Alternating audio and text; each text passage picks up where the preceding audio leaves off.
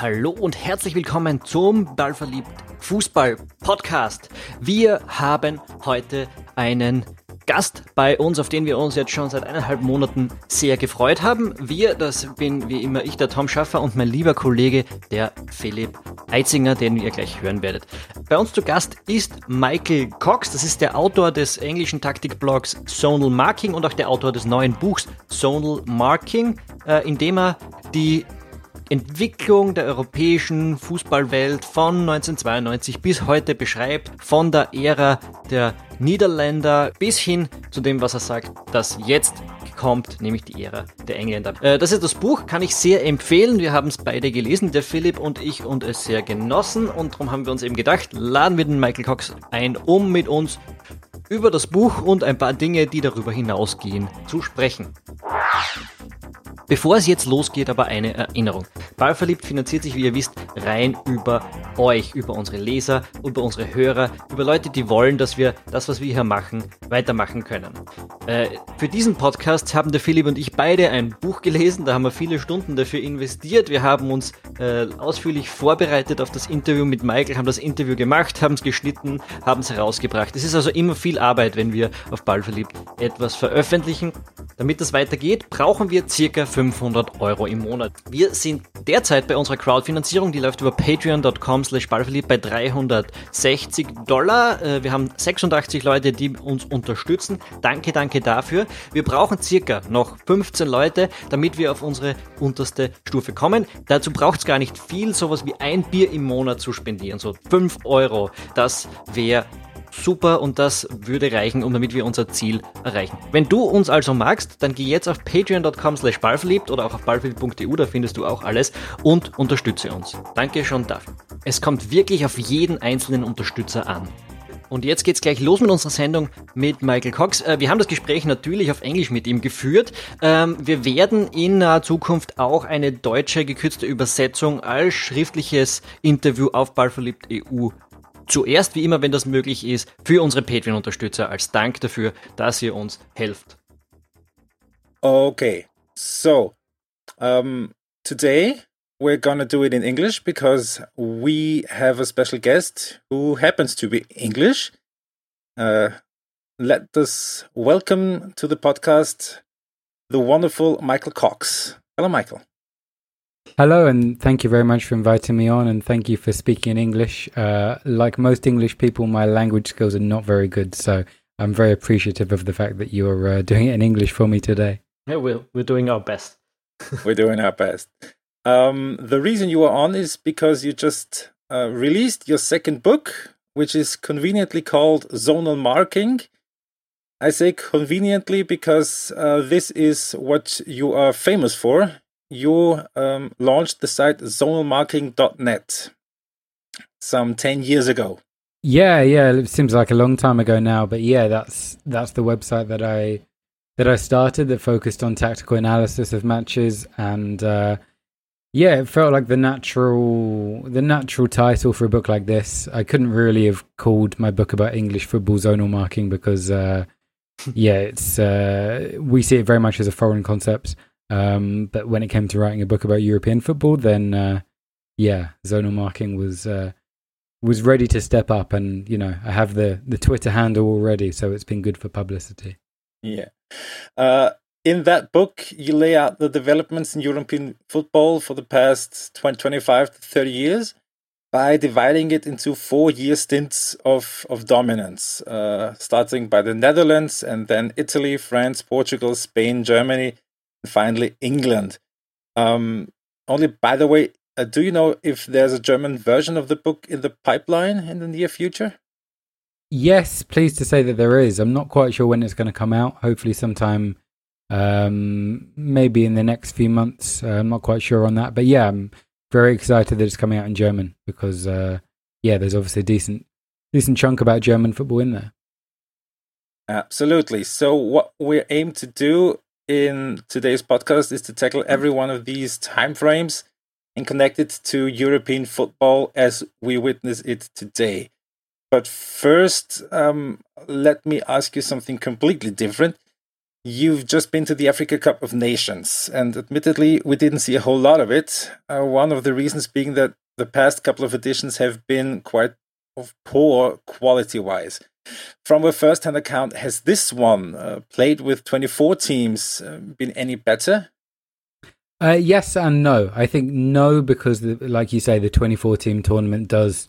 I think it just completely distorts the competition, and it also means that you have some teams there who are, you know, probably not up to the quality you'd expect to see in a in a confederational tournament.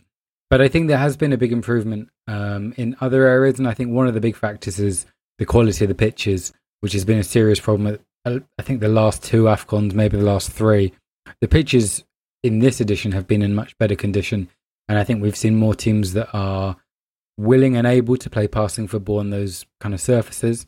The one caveat is obviously it's the first time that the, the tournament's been held in the summer. Always used to be in February, whereas it's now been in June.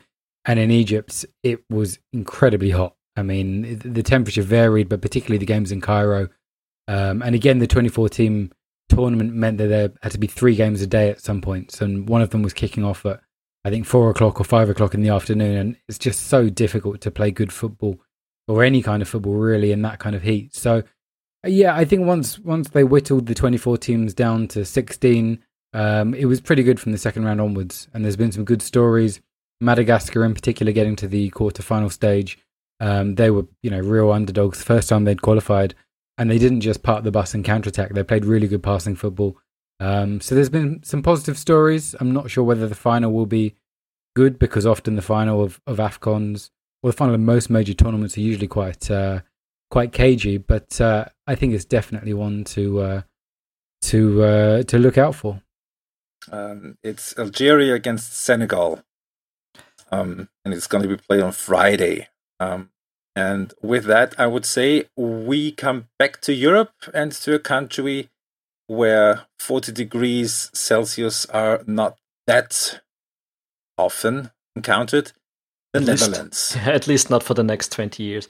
Um, yeah, you're starting with the Netherlands, with the Dutch area uh, era. Um, if you look at football today, let me just ask you bluntly who won? Johan Cruyff or Louis van Gaal? That's a great question. Um, I mean, I tend towards saying Van Gaal. I mean, the, the first chapter of this book is basically about the difference between those two managers who preach very similar styles in terms of the formation, in terms of passing football, but basically have completely different ideas about how to treat star players. So Van Gaal doesn't want any stars, and it's all about the collective process. And Cruyff loves superstars and kind of overloads on Barcelona with them. Um, I mean, the, the complication here is that I think many of Van Gaal's ideas came from Cruyff originally in terms of the overall shape of the team. But I do think that, you know, when you look at the best teams in Europe now and the way that they're so structured in the way that they attack, I think that's very much more a Van Gaal uh, philosophy than a Cruyff philosophy. Um, Ajax excited everyone this season by eliminating Real Madrid and Juventus and nearly making it to the Champions League final. What would you say? How much Cruyff and how much Van Gaal was in that particular team? Yeah, I mean, I think a little bit of both. I think that there was, um, I mean, maybe the most interesting thing about this Ajax team is the way that they kind of overloaded the flanks. So the wingers would cross from one flank to the other and, and kind of play combinations with the guy on the opposite side. And that's very, very much what Van Gaal didn't want. He insisted his wingers would stay very high and very wide and would try and get the opposition in in one uh, one against one situations down the flanks. So I guess the, I guess it was a kind of updated version of of what Van Gaal wanted in that respect. Um, you know, modifying the way that they use the wingers, and of course, there's still a big Cruyff influence. But you know, to go back to the kind of individual and collective debate, I'm not sure this Ajax team was really about individuals. Obviously, there's been some some fantastic players that have come through, and and of course, they're moving to the bigger sides in Europe now. But I think it really was a collective effort, particularly in the attacking phase of play. So again, I'd I'd be more inclined to say it's a little bit more Van Gaal than Cruyff. Um, when I read that part in your book about um, um, Cruyff's Barcelona side in the early 90s and your characterization of him as well, and later on what you wrote about Real Madrid as, Real Madrid as a club, um, where the players are not only Galacticos but also hold most of the power compared to the I noticed a thought creeping up on me, and, uh, and it might be a bit heretic. But with all his glorification of the superior individuals of the over the collective, and his practice of giving players power and embracing arguments in the dressing room, Cruyff, Cruyff could have been a good fit at Real Madrid. uh, is that too heretical, or did you ever have that thought as well? That's a good point. I must admit, I hadn't I hadn't considered that. You just kind of think of Cruyff as so ingrained at Barcelona. You you can't always almost can't imagine it. But yeah, like you say, he loved the individuals, and uh, that's always been Real Madrid more than Barcelona. Like you say, Real Madrid has always been about the players and the president, and the managers, almost this kind of disposable middleman. Um, whereas at Barcelona, you think of the era is probably more in terms of the managers and the players sometimes. So yeah, you're right. I think uh, I think Cruyff would would probably have loved the the superstar obsession at Real Madrid, and of course, one of the superstars he fell out with was Michael Laudrup, who then went to Real Madrid and and was hugely popular there and played a, a part in that famous five 0 victory over Barcelona. So yeah, that's certainly more of a superstar culture than Barcelona. But in the early 90s, when, when he was coach at Barcelona, mm, they had that kind of as well. Um, um, you you're describing the antics of the star players in this in this this in this area a little bit in your uh, book, and uh, it was the part where I laughed um, the most, I guess.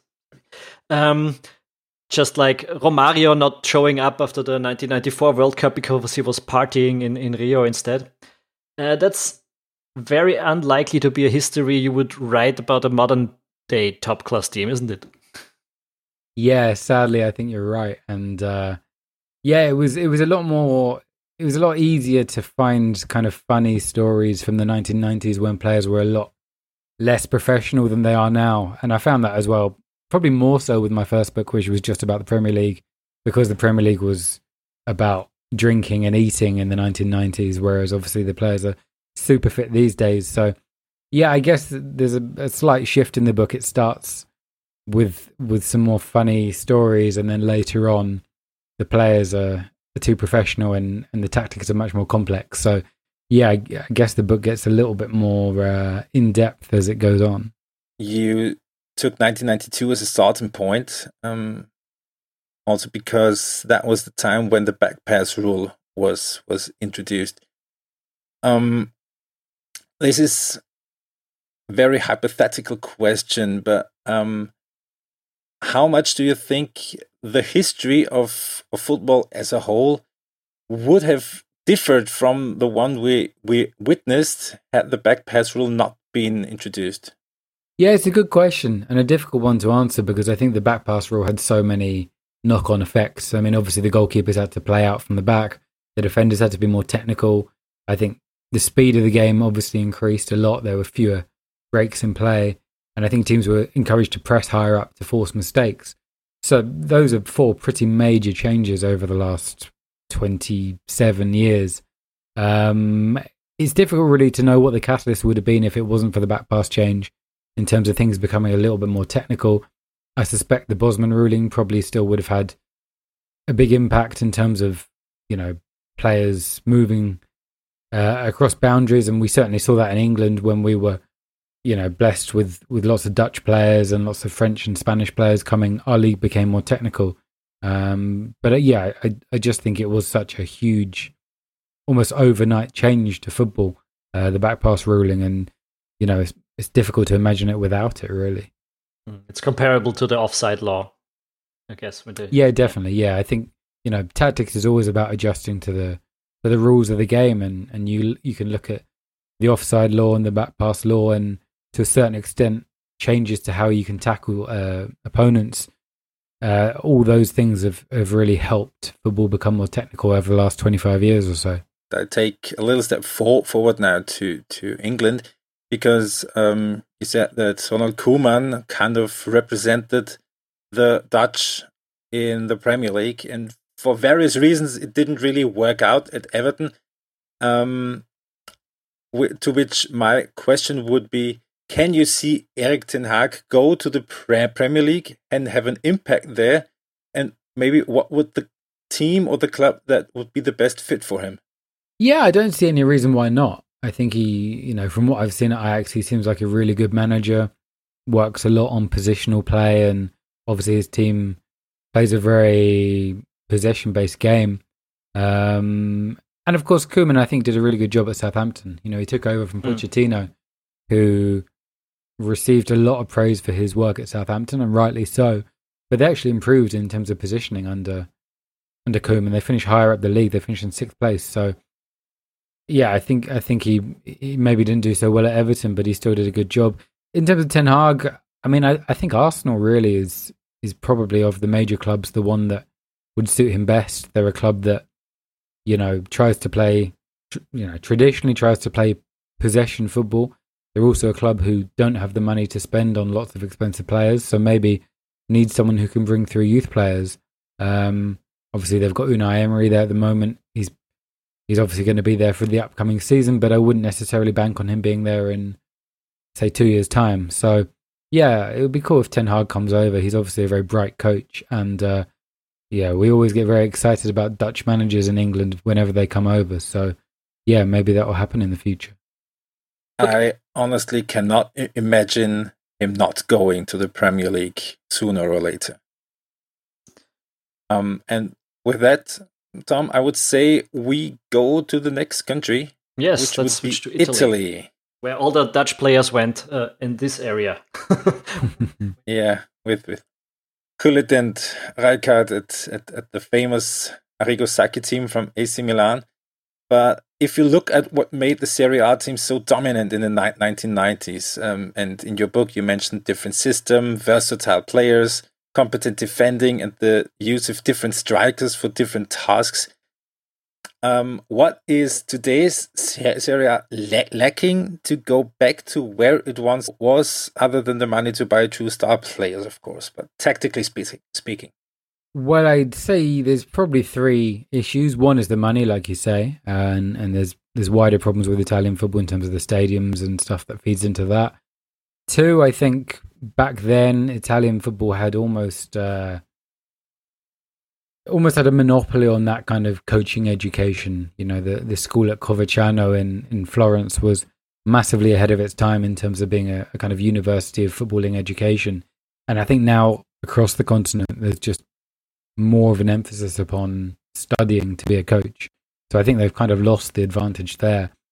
And in terms of when I actually watch the games and see what's lacking, I just think Italian football is considerably slower than the other major leagues.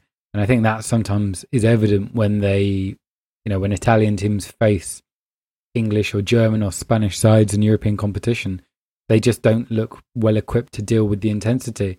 It's tough to know why that is, whether it's because of the weather, you know, the climate there is warmer than some of the other countries, whether it's the stadiums being half empty and there's not much atmosphere, whether it's just a, you know, a, a hangover from from previous decades of the way Italian football is traditionally played, but I just always think that speed is is kind of lacking from Italian football. So yeah, there's various issues. There's various issues. I'm I'm a big fan of Serie A. I was always a big fan growing up, but I must say the last three or four years, um, it's it's been a little bit difficult to get into um, from you know a combination of the lack of quality compared to some of the other major leagues, but also the lack of competitiveness. I mean, Serie A in the 90s wasn't just the best league in the world in terms of the quality, there were often seven teams who started the started the season being able to win the league, and often that's been down to one or two. So there's there's various issues there for Italian football, I think. And also mostly one money. no, mostly one team. Oh yeah, being Juventus. Yeah, and what you can't forget, and what you also mentioned in your book, is in the 90s, uh, uh, the money was in Italy, but there was a lot of billionaires and millionaires buying clubs, and that's why all the stars from the Dutch league or something somewhere else uh, went there. Um, yeah, you you mentioned Coverciano um, as the famous school for educating top class coaches, and there's no doubt that Italy has a huge amount of really in- interesting coaches it had in the 1990s, and it, I think it still has today. But why, other than maybe say Ranieri at Leicester and Ancelotti wherever he goes, do they never seem to la- last long outside of Italy? Yeah, um, it's a fair question. I mean, I think that uh, Uh, well, first of all, I think there's a just a general culture of short-termism in Italian football, um, which you see with clubs changing managers sometimes three or four times in in a season, and and therefore the managers I, I don't think are conditioned to really build for the long term. They're not really conditioned to bring through youth products because they know they won't be around to see the benefits, and I guess that kind of rubs off elsewhere. Um, you know, you look at someone like Conte at Chelsea, who completely revolutionised the Premier League with his three at the back, and almost every team was copying him within half a season. Um, but he showed no real inclination to bring through young players, and they kind of ran out of run out of steam, and he he left after uh, his second season, of course. So yeah, I, I, that's one issue, the short termism, and I think the other factor is, you know, Italian football less than the other major nations I mean, there's no real emphasis there on playing good football in Italy. And sometimes you get managers like, you know, Capello's had two stints at Real Madrid. He's won the league twice and he's been sacked twice because they didn't like his style of football. So it's always a little bit of a culture shock, I think, for Italian coaches when they go abroad and, you know, basically the fans don't like the, the style of football and, and therefore they often don't last long. Um, you just said it also in the 1990s. Not every team from Serie A played particularly entertaining football. Um, you did watch a whole lot of Serie A, also in research for your, for your book, I imagine. What is the team that you enjoyed watching most, and what team did you enjoy watching the least from back then? Oh, um, a team I enjoyed watching the most was probably Udinese when they were managed by Zaccheroni, which was a really. I knew you were going to say that. yeah, I, th- I, think that probably comes across in the book. Yes, a little um, Yeah.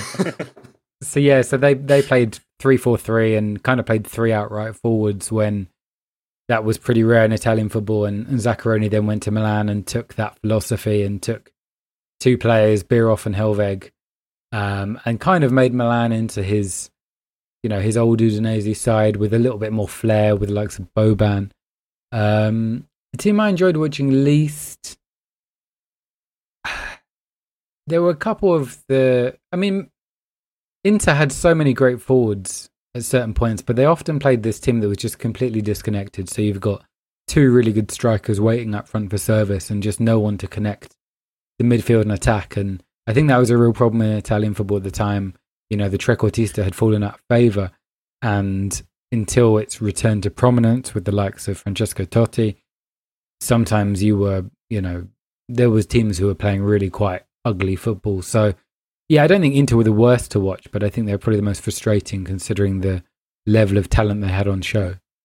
I remember a game I stumbled upon recently was from 1998 in the Champions League game Inter played at Sturm Graz in Austria, uh, and they played their their their uh, uh, three five two and and with with two stri- strikers front. I can't really remember who it was. I think it was uh, Ronaldo and somebody else. But you would never have guessed who the most advanced midfield play- player was for Inter at that game. Diego Simeone.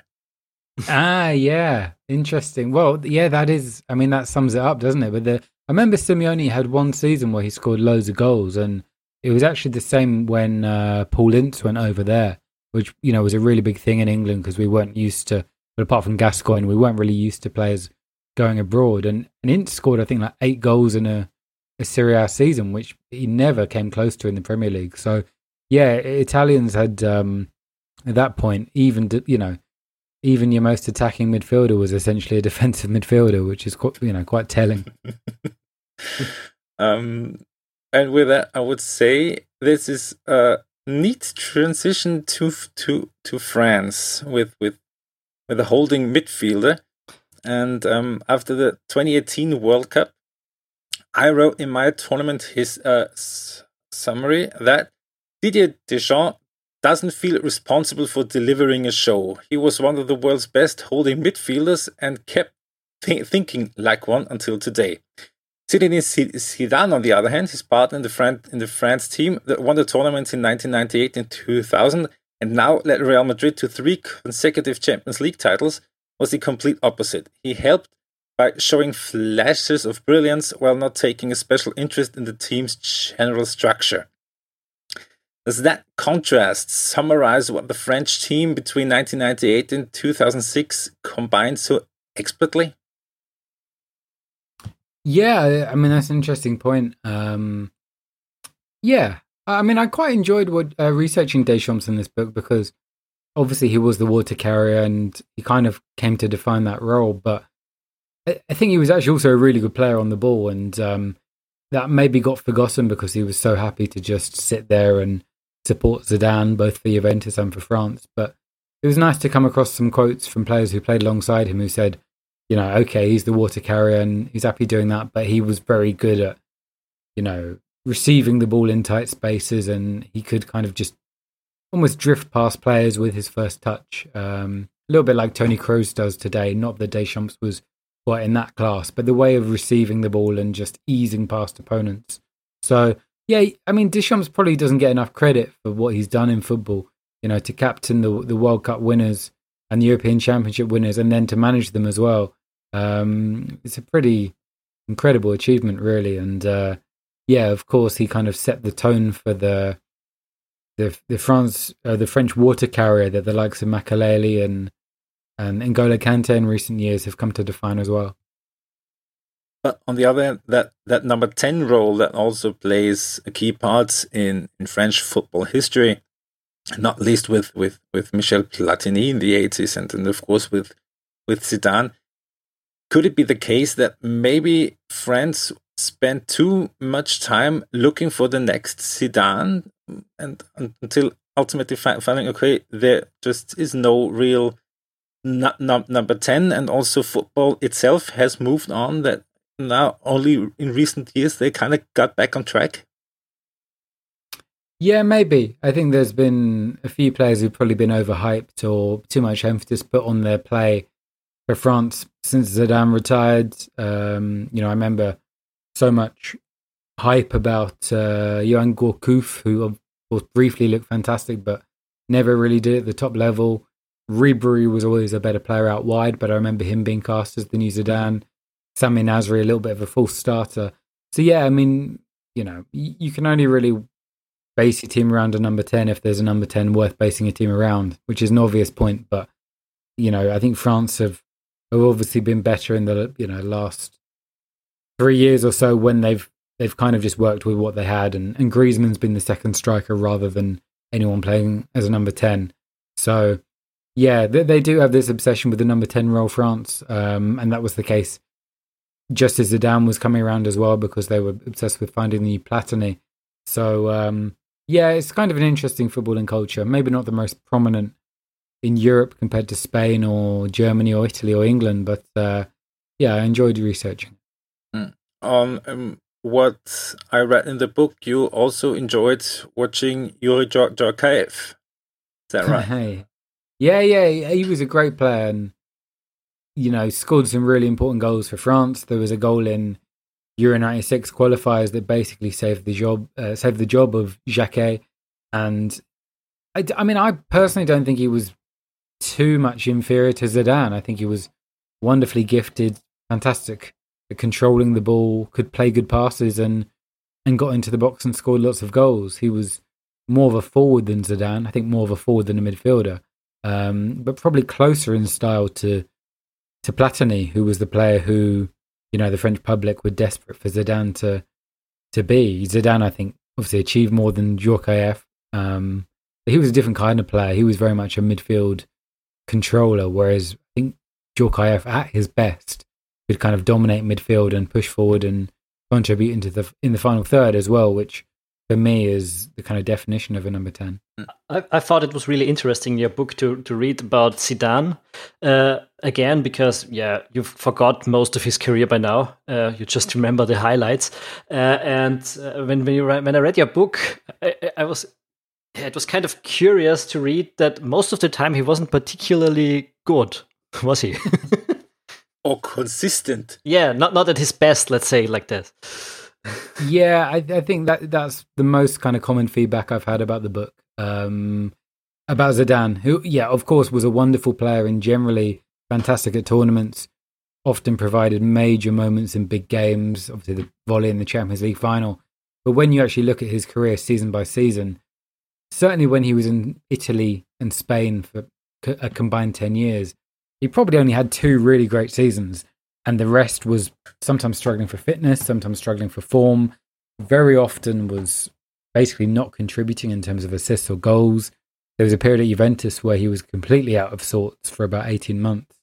Um, and at Real Madrid, I, I kind of have more sympathy for him at Real Madrid because, you know, they, they were in their Galacticos era where they were selling Makelele and basically forgetting about the structure of the team. And I think that affected Zidane's game.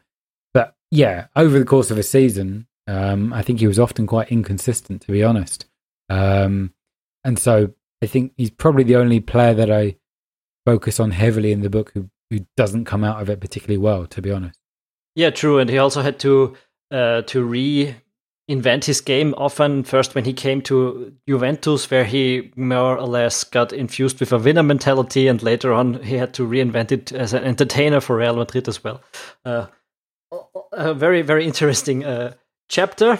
Um, I can just recommend it to anyone to read the book. Uh, but there's another question about French that I would like to ask, and it's about the youth system, Clairefontaine, um, which is said to be on the, the side of physical strength. And people say that people like Antoine Griezmann wouldn't have made it if they hadn't gone uh, to Real Sociedad very early in his career.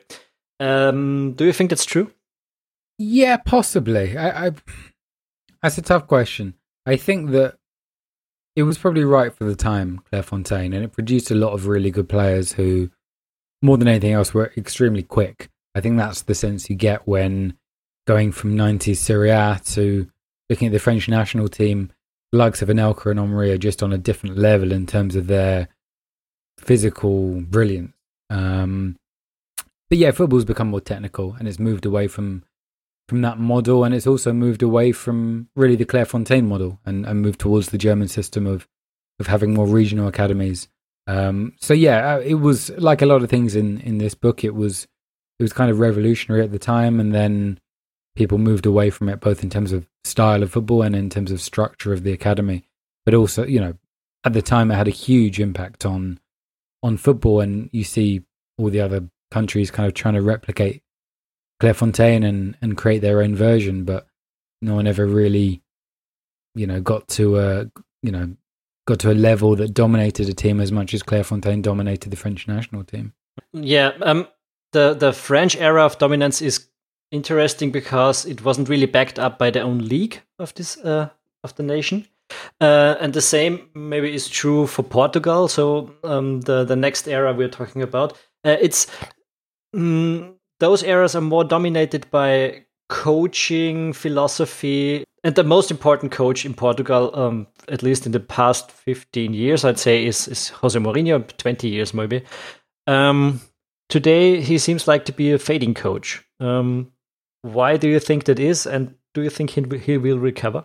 Yeah I, I think it's probably true that he's fading. Um, again he's one of those coaches who comes in with with basically a different way of working about things, um, which I would say probably probably threefold. One is he puts such a big emphasis on scouting the opposition at a time when a lot of managers in Europe were not really doing that in anywhere near as much depth. And I think he was just very good tactically, tactically because of that. Two, I think he was um, a great man manager. And I think there's probably been a slight shift in the way you have to treat players over the past 15 years. I think there's more players who expect some kind of superstar treatment, which Mourinho isn't generally willing to give them. And three, and maybe most pertinent with regard to Portugal, is he had this kind of semi revolutionary uh, way of training, um, this so called tactical periodization model, which again at the time was quite revolutionary, um, which basically involved not separating physical and tactical and technical training sessions and combining everything, um, which was pretty rare at the time. But most top coaches now incorporate it in one form or another. So I think really a lot of managers have just caught up with Mourinho's philosophy and, and overtaken it now.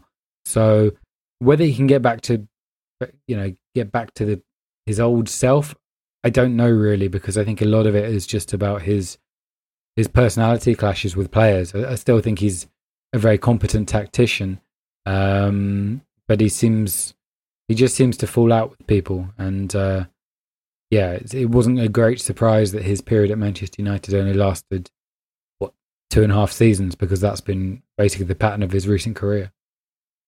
So basically, Mourinho was ahead of his time for like seven years, ten years, and now that everyone else doing what he was doing, and he's finding it hard to to get um some something like a unique selling point again, a new edge.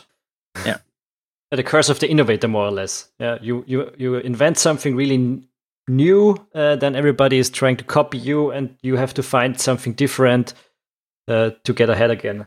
And that's not always easy to do. Yeah, I think that's true. Um, and you see it with various coaches. I mean, in, in the first book about the Premier League, it was certainly the case with Arsene Wenger, who came in and you know revolutionized England English football in terms of professionalism and diet and physiology, and to a certain extent tactically as well. But ten years later, basically everyone's caught up, and then five years later, everyone is kind of ahead of, all the other major coaches are ahead of Wenger. So yeah, you see it quite a lot in football. Someone has a big impact by doing one thing differently, but then uh, get left behind. Mm, Arsene Wenger was was ridiculed at the beginning. Uh, and then everyone saw, well, well, maybe his ideas aren't so bad after all. But coming back to Portugal, um, big part of the Portuguese chapter is about wingers, and and Portugal always pr- producing magnificent wingers, but lacking a poacher.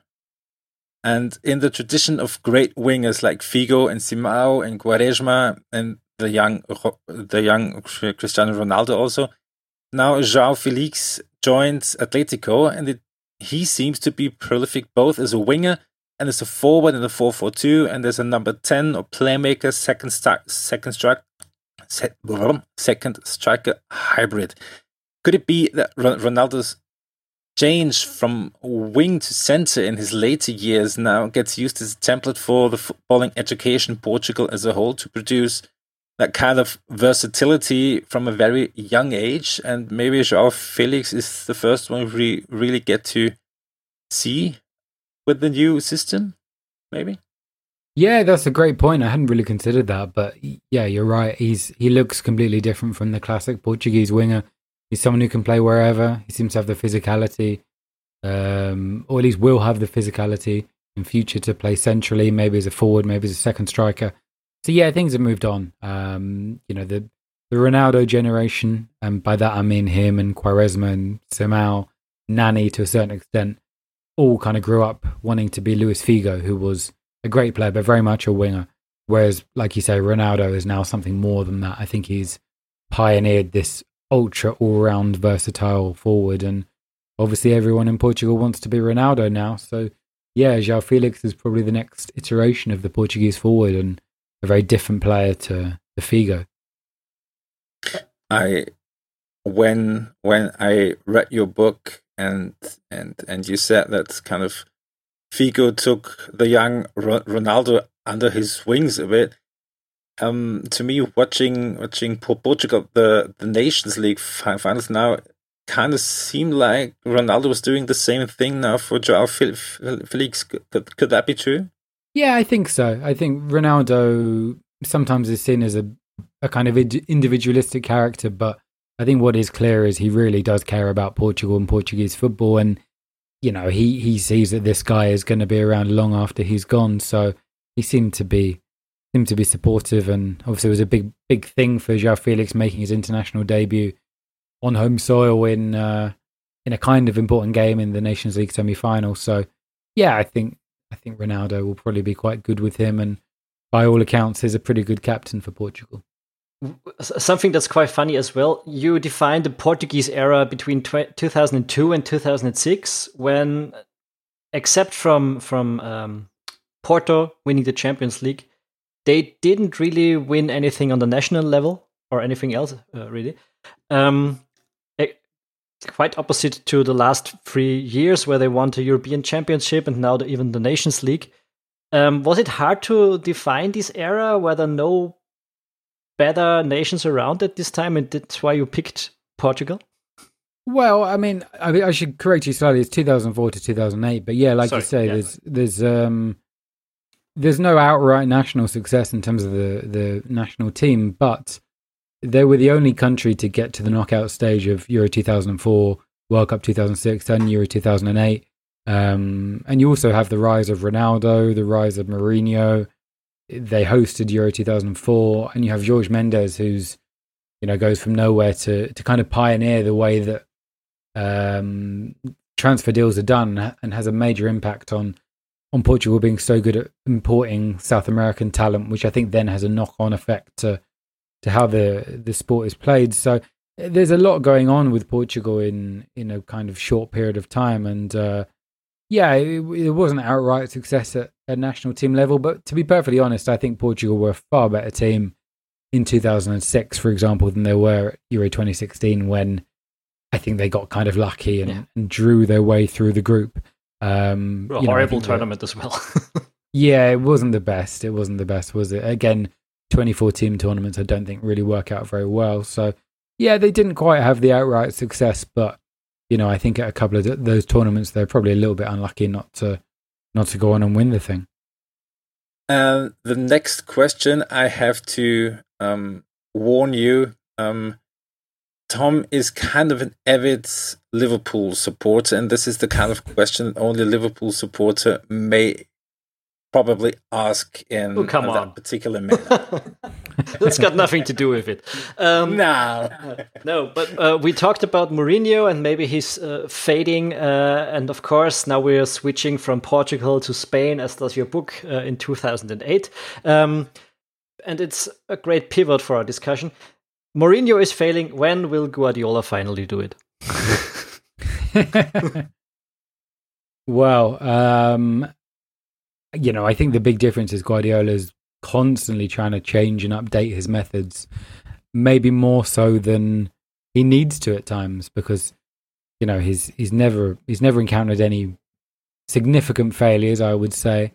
Um, and sometimes is accused of kind of overthinking and over meddling in his tactical plans. But I think you can see a very different iteration of of Guardiola after he goes to Germany, and to a certain extent after he goes to the Premier League he hasn't just tried to play exactly Barcelona football everywhere. I think he's he's developed, he's learned, he adjusts according to the country he's in, and I think that's really why he's been so successful. Mm-hmm. So, no good news for Liverpool fans and anyone else in Premier League. um, yes, uh, Guardiola and the Spanish era, the, the, Spanish era in your book, they more or less coincide with the return of Dutch style ideas uh, to the very top of football, at least. And you could more or less summarize the approach of Guardiola by, by uh, constructing a new word like total midfield. Uh, so everyone on the pitch should be a midfielder. Do you think that's the only logical conclusion to the, the, the development that started with Rinus Michels? Yeah, possibly. I mean, in terms of you know that Dutch style wanted centre forwards that could link play, and they wanted defenders who could play out from the back and play a very high line. So almost all the play was compressed into midfield. So yeah, it was it was a kind of continuation of that or a reinvention of that. And you have this quite nice story where four players, Busquets, Xavi, Iniesta, and Fabregas, all came through the Barcelona system wanting to be Guardiola and then obviously reappear for his Barcelona side. And take the Spanish national team to great heights. So, yeah, the the repopularization of the midfield, or the passing midfielder in particular, was was definitely the key theme of um, of Spanish football and indeed European football during this period. Um, in your book, you also talk about the Argentine influence into the Spanish football, uh, and about two players very specifically, and that's of course Lionel Messi, and uh, but also but also Alfredo Di Stefano, the, the Real Madrid player in the what was it, fifties, I guess. Fifties. Yeah, and you explain that their interpretations of the roles that they played redefined the tactics of their teams and later also the countries concerned. Um, while like for example Di Stefano questioning the strict separation of roles like not, there's the, there's not only a, an attacker and a defender and they have nothing to do with each other but he would switch between roles um, on the pitch. Uh, and Messi of course basically forcing the invention of the of the role of the false nine. Uh, do you think innovation in football is ultimately more driven by players or by coaches? I think oh that's a difficult question I think it's somewhere near to 50 50, which is a boring answer, but I think a lot of people think it's just about the coaching styles and people think the tactics is just about the coaches. But no, there's there's a lot of players. Often when it's players that go from one country to another and they bring across a style. So yeah, Messi's a good example of that. He comes to La Masia and wants to play Argentine style. He wants to play like Maradona. He wants to dribble and he wants to play basically as a number 10, which Barcelona don't have room for in their system in their kind of 4-3-3. So you do see kind of converging of the styles. Messi becomes a little bit more Barcelona. Barcelona become a little bit more Messi, a little bit more Argentine, and they have to find room for this, you know, incredible number 10 or a player who wants to play as number 10 and eventually does get his his wish, albeit as a kind of false nine rather than what you would consider a conventional number 10. Um, so yeah, I th- I think it's 50-50. I think I think probably probably it's now shifted again to coaches more than players because you have less shocks when a player moves from one country to another because there's a little bit more homogenization. So I think there's probably less room for players to be complete revolutionaries like Cantona was in England in the 1990s or um, you know, to a certain extent, Ronaldo was for Manchester United, um, and, and Messi, like you mentioned. Um, but yeah, it's you know certainly in this book, it's been a big factor in terms of advancing the style in various countries. You know, just the introduction of new players with new ideas. Um. Okay, that's a, a, little bit of a pivot in the in the line of questioning. But when you talk about the Spanish era, you also have, of course, to talk about Barcelona. Uh, and you wrote in the book that three pairs co- coined the Barcelona over the past decades. The first one was Rinus Michels with, with Johan Cruyff. Then it was Cruyff with Guardiola. And then it was Guardiola with Xavi. um, looking a little bit in the future, uh, Xavi just signed his first contract as a coach, although it is in Al Sadd in Qatar. uh, will he be the coach in another one of those pairings for Barcelona in 10 years' time? Yeah, that seems the natural conclusion or the natural next step. Um, he clearly believes in the Barcelona philosophy probably more than anyone else in the last 20 or so years, probably since Guardiola. He is clearly a very intelligent and studious guy. Um, he has shown, you know, a desire to become a coach, um, obviously by what he's doing in Qatar. Um, so, yeah, I, I think that is almost inevitable. But I do slightly wonder what his path to it will be.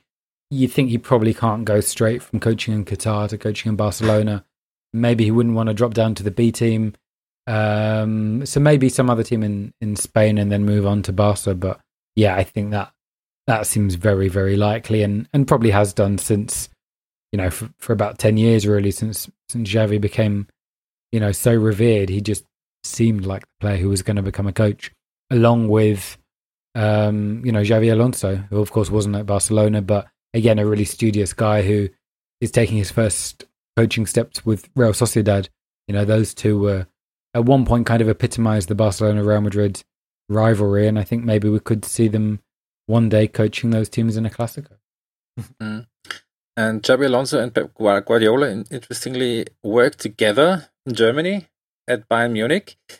And but when when they arrived in Germany, the German football was um, already um, reaching heights that they haven't had reached in the past 10, 15, 20 years.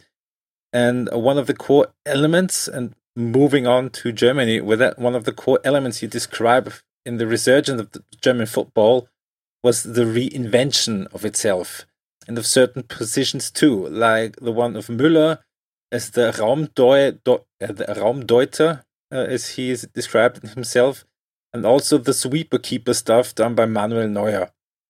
Um, one of our readers recently remarked to us that, I quote, Neuer could have been an all time great goalkeeper until he tried to reinvent his position. Hmm. How would you react to that quote? Yeah, I, I mean, I hadn't really considered that before. Obviously, his his performances over the last three or four years haven't been particularly impressive. Um, it's tough to say. I mean, I think he was a very good goalkeeper in the traditional sense, even when he was trying to be a sweeper keeper. So I'm not necessarily sure that I agree with that view because I think that there's, yeah, he he was a very good goalkeeper in a traditional sense anyway. Um, I'm not entirely convinced that his emphasis on being a sweeper keeper is what has led to his decline as a shot stopper. Um, but yeah, it's an, an interesting argument. Maybe I'd need to, I'd, I'd happily read an article to be convinced by that argument before I sign up to uh, agreeing with it. But uh, yeah, it's a, it's an interesting take. Yeah, Matidas, if you're listening, you have to write an article in English now. I would argue it's more to do with age and injury, but that's for another discussion. And um, in his three years in Germany, Guardiola really came to hate the German media, who were obsessed with every tiny gossip story, but didn't really care for his tactics at all, other than bemoaning that it was his influence that came to prompt Löw to phase out the old school German poacher and his reluctance to play physical football. Could it be that a tactical development like Jurgen Klopp's gegenpressing that is so reliant on physical strength and stamina is the only one possible coming from a country with a footballing history of Germany? That, that's an interesting question. Um, yeah, maybe that's true.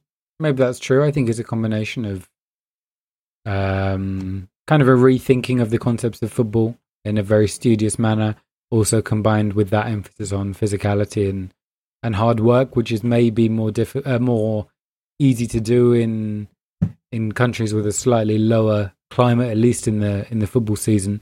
You know, I don't think that style of football would be possible so much in Seville, for example.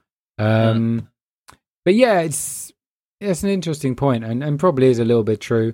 But it was certainly, um, I think, it was certainly suited to to Dortmund. You know, which is a club who who they want to see kind of working football and fighting football, as Klopp always says.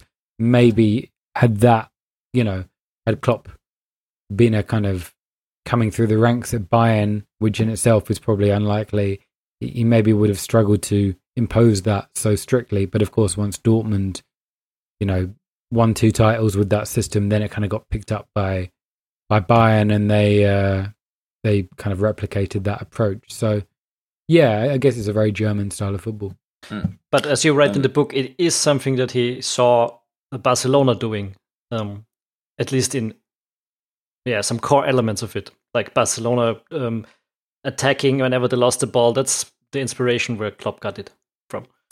Yeah, it's interesting. He kind of took it from Barcelona while also not being a big fan of Barcelona's style. Yes, and I guess they kind of they did it for different reasons. Barcelona kind of won the ball quickly because they weren't a good defensive side. They didn't like defending deep, um, so they just wanted to have the ball. Whereas, whereas uh, Dortmund were, you know, I think quite solid defensively and very good at counter-attacking from deep, but Klopp just saw it as you know a key moment to start attacks. So I think there was a kind of yeah a different approach. Well, a similar approach, but probably for different reasons.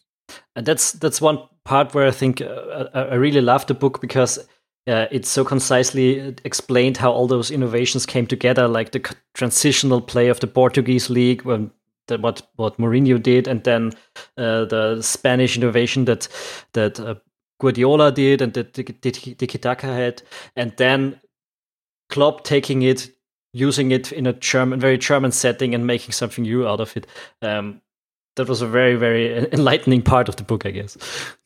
Yeah, um, if you think back of, of of the Guardiola years at Bayern, when when we really not only shifted around his formations from one game to another, but from one minute to another often three or four times just within a half um, and really being at the forefront of tactical innovation in the whole of Europe.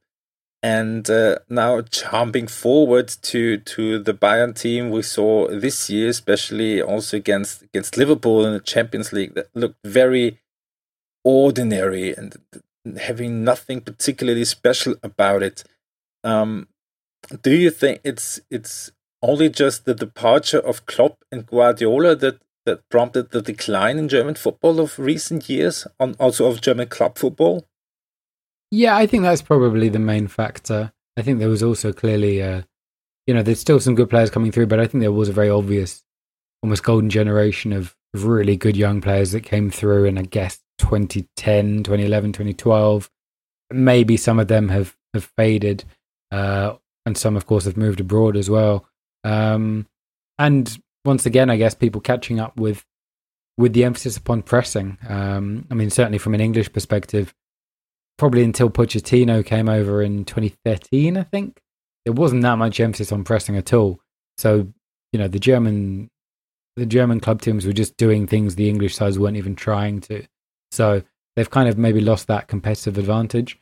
Um, but it's clear that there's some, you know, some very bright young coaches in the Bundesliga, and sometimes it just takes a few years of kind of regeneration and, and reinventing, uh, you know, the individual club sides. And, you know, I'm sure that there'll be a, a force in, in years to come.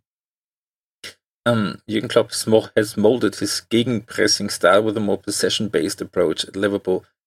Um, Dortmund had an exp- had an expiry date um, of of three or four years. Do you think that he sooner or later faces the same problem at Liverpool? Uh, it's tough to say. I mean, his track record suggests that maybe the team will tie a little bit, but you tend to think that Klopp's probably learned his lessons from before. Um, and I think at Dortmund, that final season at Dortmund was very strange. The, the results really didn't match the the performances quite a lot of the time. So I wouldn't personally, I wouldn't read too much into that for now if there's some signs of it in the next two or three seasons, maybe we can say yes. But you know, I think Liverpool have have probably got the capacity to have a bigger squad than uh, than Dortmund as well. Maybe we haven't yet seen that. I think there's still quite an obvious starting eleven and a bit of a drop off to you know the backup, certainly in the front three. Um, but yeah, I, I think that uh, I, I, you know Klopp's clearly a, a studious guy, an intelligent guy and if he thinks he made any mistakes with Dortmund in those last couple of seasons, I'm sure he'll he'll correct him for for his time at Liverpool. Um, and that's where we get to England, the, the final chapter of your book. You divide your book in chapters suggesting phases of national dominance. But nowadays, big leagues seem to be moving further away from national identities. Coaches and players are switching between the leagues, foreign players basically dominating the lineups, all the big of all the big sites. Um, and where that is really obvious is the last chapter of the book in, in, in England. Uh, it's a big melting pot of cultures. Uh, all the best coaches from everywhere are going there. Um, do you think is that a precursor for football everywhere, or is that an outlier and specific to the Premier League? That there is no real national identity uh, anymore. Yeah, um, I think there's probably less of a huge divide between nations in terms of their footballing style. But I think the Premier League is a little bit unique because we basically don't produce any coaches ourselves, not at the top level. And so we're just completely dependent on, you know, there's a little bit of an English style that some of the managers adapt to, but I think we're completely dependent on managers coming across and and bringing things that they've popularized elsewhere. So maybe England is is a little bit of an outlier in that respect. But um, it's probably true that there's going to be less of an obvious Italian style and Spanish style. There'll still be regional variations, but I think because football's so globalized and there's so many players coming and going from abroad and so many regular Champions League meetings for the top sides, you do stay, you know, you do just have teams and players learning from one another. So, yeah, a bit of both. I, I think the Premier League is a little bit of an outlier because of the that basically it's individual lack of identity. So the Premier League is not the end of history. Uh, and we will be able to point out phases of national dominance in 20 years' time as well. Yeah, no, I do hope so. I do hope that, you know, I can update the book in 10 years' time or whatever, and there's still kind of different. Uh, different chapters and different styles to go on um, because for me that's you know it's kind of why i wrote the book it's, it's the most interesting thing about football the fact that there's so many different styles across the major leagues and just seeing big differences of styles is always for me one of the most interesting things about watching a football game um, as you say england has been blending the various styles in the premier league in recent years do you see that as a sign of power in that the Premier League can afford to acquire all these players and all these managers? Or maybe as a sign of weakness in that their own direct physical approach really didn't get them anywhere for decades now? Yeah, I think um yeah, a bit of both. I think to be honest, I think for all the money that is in the Premier League, we've kind of underachieved in terms of European success over the last five years. Obviously, the season just gone, we did very well with both Champions League semi-final uh, finalists and both Europa League finalists. But before that, there'd been a real underachievement um, for various reasons. I think probably more to do with individual clubs' weaknesses rather than a big collective problem. But yeah, you're right. I mean, football's completely moved away from the old-fashioned English physical long ball style. You don't really have any teams playing like that. Certainly not at the top level. Um, you know, even the likes of Stoke and West Brom and Cardiff have gone down with that, you know, that approach in the last few seasons. So next year might be a year where we don't really have any classic old school English styles. Um, although we do have a couple of reasonably promising young English coaches working at some of the lower Premier League teams. So I hope there might be a little bit of a regeneration of English coaching next season. Um, you know, in a in a in a style that isn't typical of old school English football. I was just about to ask you that. Do you think that Eddie Howe is going to get a big club anytime soon? It's tough to say. I do like Eddie Howe. I think there was a decent possibility that had Pochettino left Spurs, then Spurs might have come in for him. I can't really see any of the big six going in for him aside from Spurs or maybe Arsenal. Um, personally, I think he maybe needs to kind of prove himself somewhere in between, whether it's Everton or you know a Leicester, a kind of team at that level before he makes the the jump to. I mean, even a side like Spurs, you know, they've just got to the Champions League final. Do they really want to take on a chance on a manager who has done really, really well to get Bournemouth up to the Premier League and establish them as a mid-table club? But I think it's a different situation in terms of coaching a top club. I'd like to see him get that chance, but I don't blame the clubs if they now feel they're in a a status where they can look abroad and get a manager in who's kind of proven himself at that level. Um, but there's some other interesting managers. Maybe you guys won't have be so aware of, but Graham Potter at Brighton and Chris Wilder at uh, at Sheffield United are also really interesting coaches um, who are doing slightly different things. So we'll have to kind of keep an eye out for them. I hope they succeed in the Premier League uh, next season because it's been a while since we've had a kind of generation of really promising young coaches. And then there's Frank Lampard go- coming to Chelsea. yeah, I can't really work that one out to be honest, but yeah, fingers crossed that uh, that we have another kind of successful English coach. But I think that maybe that might be a little bit too soon for him to get a top job. Yeah, that's something I've thought about uh, uh, Ole Gunnar Solskjaer as well. Uh, so mm. from a from the viewpoint of a Liverpool fan, I'm quite happy with those two appointments. uh, but yeah, also I wish them well. um, the, the, the final question I have about the English era is you more or less date this to from 2016, I think, to 2020.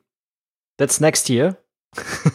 um, do you think that era has already come to its full flotation, or is it a bit of a hopeful prediction for next year's European Championship as well? Uh, it's tough to say. I mean, I think the national side is is on the rise compared to where it was five or ten years ago. Um, I mean, we're hosting the semi-finals and the final next year, so if we can get to that stage again, we've obviously got home advantage and maybe can try and try and win it. Um, I think with the national team, there's still a couple of big weaknesses. I think we lack a really good passing central midfielder. I've got slight reservations about the goalkeeper as well, Pickford. I don't think he's quite as good as we saw at the World Cup.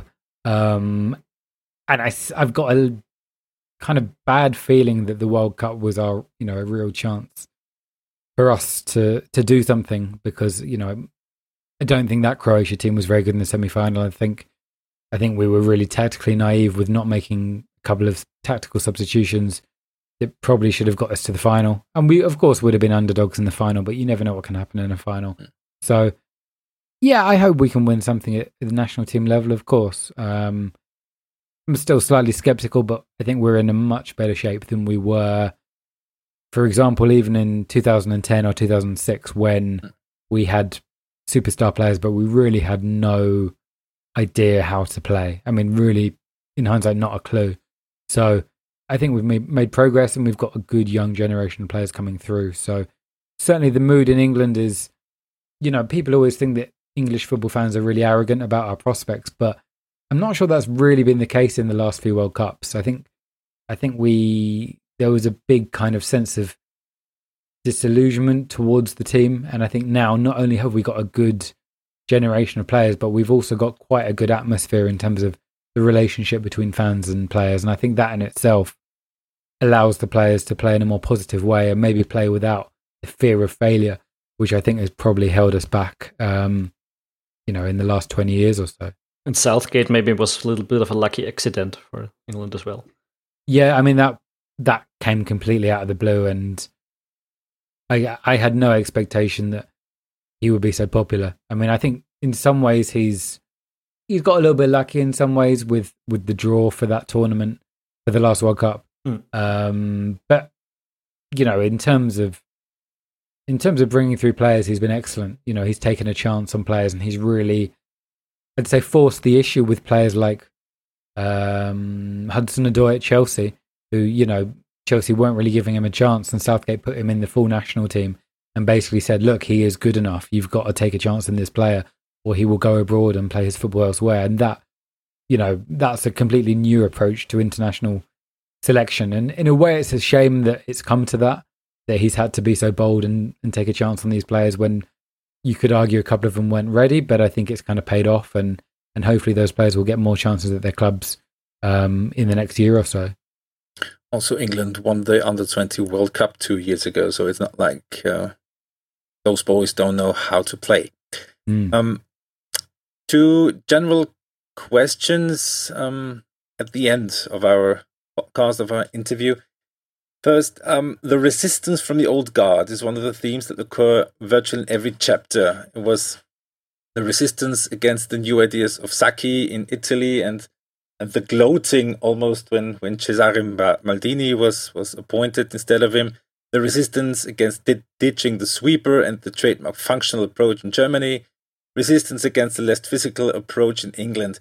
Uh, do you have the feeling that there ever was something productive coming out of those discussions, or were they generally just talk of people who saw themselves and their ideas phased out of football? Yeah, I think it's it's generally the latter. It's generally people just said their ideas are getting phased out, but at the same time, you know, to refer back to an earlier question you said about the, you know, our national identity is going to persist in the upcoming years, you know, I really like the difference in styles, and I do, I kind of have some um, enjoyment out of the fact that Italians would were proud of Italian traditional football. You know, the tradition of Italian football. They didn't want their football to just be purely Dutch. Of course, you've got to ad- adapt and you've got to adjust, um, and you've got to keep up with with what the modern trends are in football if you want to win things. But uh, you know, I think you can always do that with a a reference to how your your players and how your fans want to see football. So yeah, it's interesting you mentioned that as a you know as a common theme, the resistance. I hadn't really considered that in this book. It was certainly a, a um, you know a main part of my first book about English football, which is very conservative. Um, but yeah, I think gradually you see that it's generally the modernizers who who win the day and, and move things forward, and I think that's something we should be thankful and because that's something uh, whining of former players is something very commonplace in Austria also. Although there were no good old days. Not in Just our lifetimes. one game in 1978. Yeah, mm, and, and and something long, long before our lifetimes. Um, your book is a history on the modern European game in general.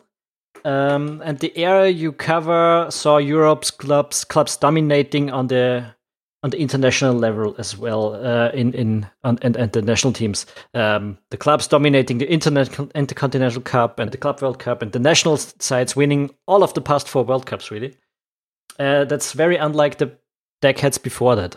Um, we were watching the Super Classico in the Copa Libertadores last year. Uh, and you and, and while that was the final in the best um, competition in South America, which is arguably the second best continent to play football nowadays, it, it was very hard to imagine that any of these teams would get even to the to the Europe, uh, Europa League final or something like that. So South American influence is wavering, and it's difficult to see it researching somehow.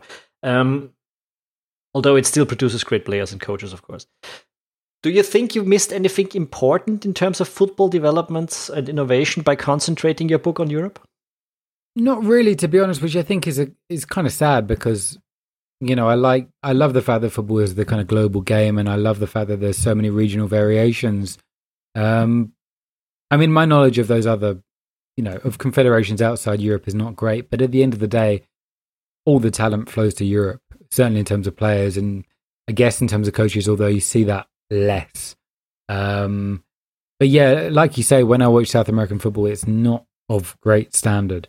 Um, and I guess that is, you know, as you as you mentioned in, in terms of previous decades, beforehand, Brazilian teams and Argentine teams were often the ones to beat, and now we're seeing the biggest ever period of European dominance, and this comes kind of 20 years after, certainly in England. I don't know whether this is the case in other European countries, but I remember a lot of people in England saying, well, we've got to win the World Cup in the next two or three editions because, you know, in 20 years' time, by which I mean the time at the moment, America will have progressed, Australia will have progressed, Japan will be up there. Some of the African sides at that point, Nigeria and Cameroon, looked like they were shaping up to be real forces. And we haven't really seen that. You know, I mean, the USA failed to qualify for the for the World Cup that 20 years ago we were saying maybe they would compete at. Australia have fallen away after a golden generation. Japan haven't really pushed on. And the African sides are still kind of getting to that. You know, one gets to the quarterfinal stage, they still haven't had a semi finalist. So, yeah, more than ever, this is a period of European dominance. And yeah, I guess that's maybe the one of the kind of takeaways of the book is that, um, yeah, it's it's more dominant than ever. Mm. It, it, seems, it seems more like, yes, all of those countries that you just mentioned, they are catching up, but not really to Europe, but more to South America. So the, the maybe the, yeah. the, the struggle for the second spot in terms of continents is maybe more open than ever, but the gap between the first and the second, even more so. Yeah, I think you're right. And it'd be good if a couple of those countries push on. I always, you know, the last few tournaments, I've kind of expected Mexico or Japan to to push on, but um, hasn't quite happened. Ghana as well in, in 2010. So, yeah, hopefully in the future we can see a little bit more diversity because I think that's good for, for World Cups as a whole. The Japan team under Zaccheroni from from 2011 was one of the probably the greatest Asian national team that there has ever been, but they just peaked too late for 2010 and too early for 2014, by which they were already fading. It's a shame. Yes, I was always rooting for Chile and Mexico in the last two World Cups as well. mm. Playing attra- attractive football, but not really getting through. Okay, final question. Final question. How many matches did you have to watch or did you rewatch for the book? ah, I, to be honest, I'm not sure I can completely put a figure on it. Um, well, let's say, let's let's ask this: What was the oldest match? Oldest match? Uh, the oldest match must have been the UEFA Cup final, or certainly the European finals in, in 1992. One of which was won by Ajax, and one of which was won by Barcelona. So, yeah, there was nothing pre 1992, which is when the book starts. So, it kind of went in phases. There was a lot of Dutch stuff in the 90s. Serie A was by far the most difficult to research because there were so many teams and so much to cover. But there was a lot of 90s stuff. And then, as you say, with France and Portugal, it was more about the national team or certain select performances from club teams. And then from 2010 onwards, there wasn't so much watching to do because I'd kind of covered the game for the zonal marking website. So, yeah, it was it was maybe not as many as you would think because there was a lot of highlights and a lot of that kind of thing that was was going on as well. But uh, yeah, the matches that I did rewatch were pretty much all the 1990s. Okay, uh, Philip, do you have any questions left? Um, no, no, not really. Only to really again thank you for coming on the show. Yes, thank you a lot. No, my pleasure. It's, it's very nice to to speak to you, Philip, and also to you, Tom. And uh, I've never I've never been to Austria. I've never been to a game in Austria. I've never been there at all. Oh, So you should change that. yeah, if there honestly, if there's any if there's anything even vaguely tactically interesting about okay, that's any Austrian teams, well. uh, you can always watch uh, Salzburg. No, Bull yeah, yeah, yeah. They they always seem to be quite exciting and interesting things going on. But I, I mean it seriously. I'd I'd love to uh, I'd love to come I have an excuse to come over sometime to watch some football because you know I try to tick off as many countries as possible. So please let me know if there's anything worthwhile. Of course, and you can crash on our couch then well. Das war unser Podcast für heute und den nächsten haben wir auch schon in der Pipeline. Äh, der wird dann ungefähr in einer Woche erscheinen. Wenn ihr den nicht verpassen wollt, dann geht jetzt in eure liebste Podcast-App äh, auf Apple Podcasts, auf Stitcher, auf Overcast, auf Castbox, wo auch immer ihr Podcast hört, auch auf Spotify und YouTube und abonniert den Ballverliebt EU Fußball Podcast. Wir freuen uns natürlich immer von euch zu hören. Ihr könnt uns Feedback über Facebook, über Twitter, über ballverliebt.eu im Blog natürlich hinterlassen. Wir freuen uns immer über Diskussionen über unsere Inhalte. Und wenn es euch gefallen hat, dann erzählt natürlich auch euren Freunden von diesem Podcast. Es hilft uns wirklich sehr, um neue Leute zu erreichen und zu wachsen. Und noch einmal die Erinnerung, wir leben rein von unserer Fanfinanzierung. Wenn ihr uns unterstützen möchtet, dann geht jetzt auf patreon.com slash ballverliebt und haut uns ein Bier im Monat ins Körper. Danke und bis zum nächsten Mal. Ciao.